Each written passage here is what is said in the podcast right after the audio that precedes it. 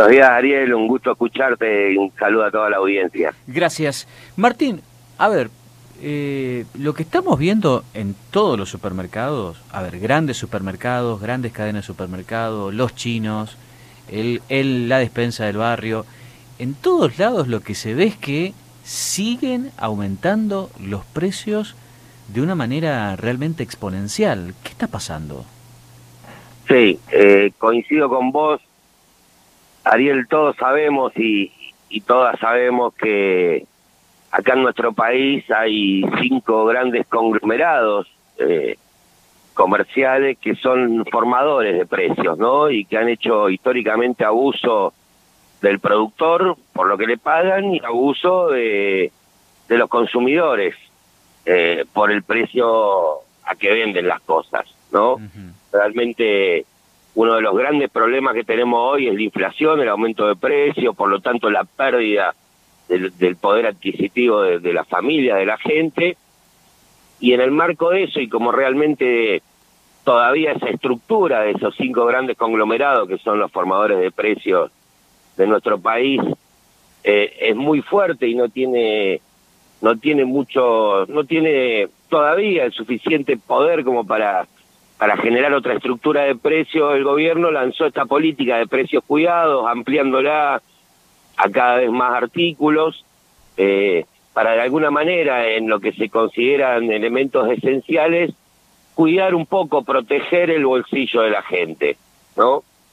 Eh, en el marco de esa campaña, eh, hemos recibido en todo el país algunas denuncias de que no se respetan los precios cuidados, de, de que las góndolas que tienen que, tener estos artículos a veces están vacías, de que a veces se ponen artículos de mala calidad, entonces, a nivel nacional decidimos salir con más de 40.000 personas eh, en todo el país a, colaborar, a aportar nuestro granito de arena eh, en esta campaña de precios cuidados.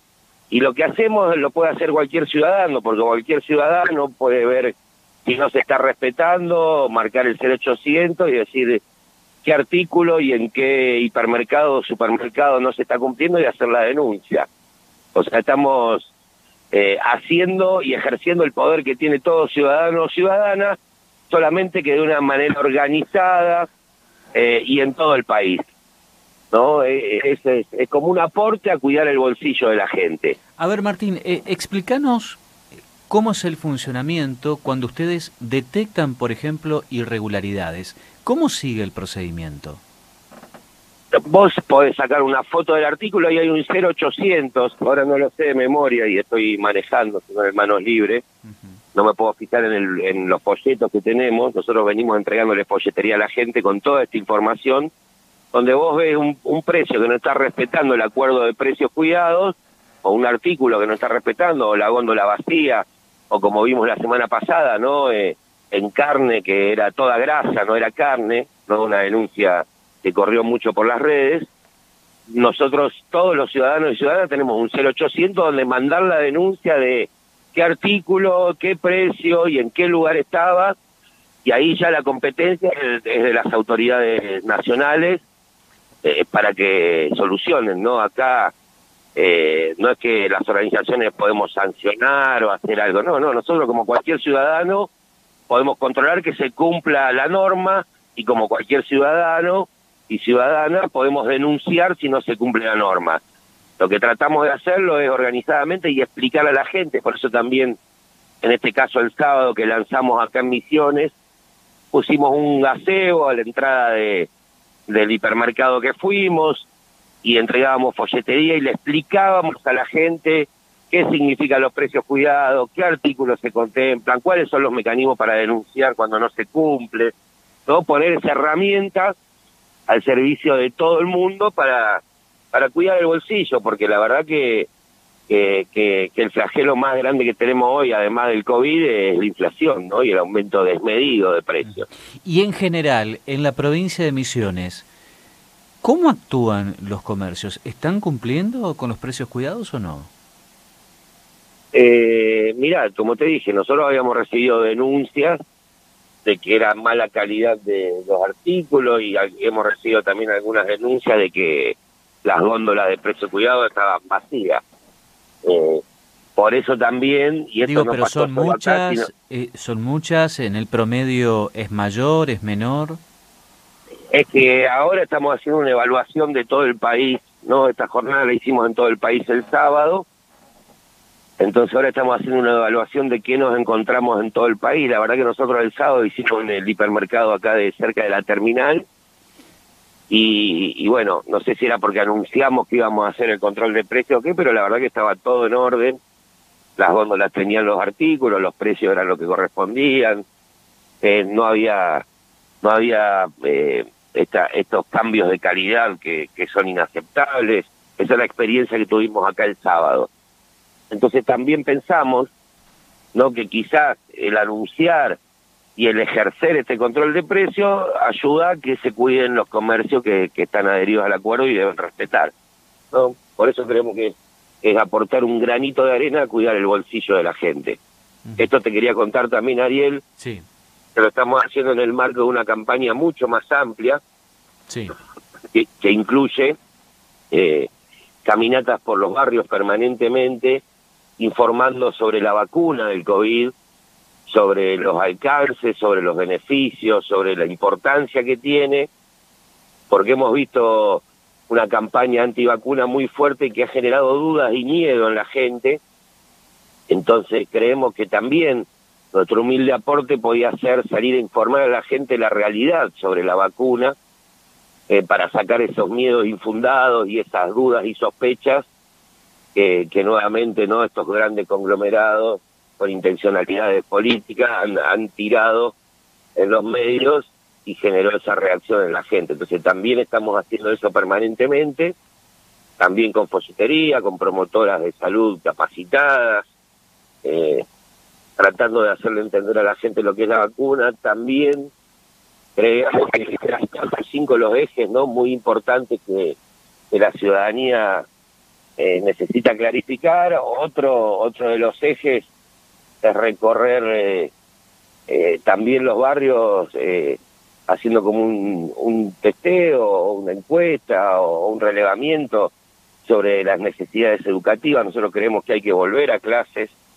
no hay un sector enorme de niños y niñas de los barrios más humildes y pobres que la verdad que las clases virtuales significaron un retroceso enorme eh, que necesitan las clases eh, presenciales por acceso al material, por conectividad, por contención, eh, por un montón de factores, inclusive en algunos casos por la comida misma.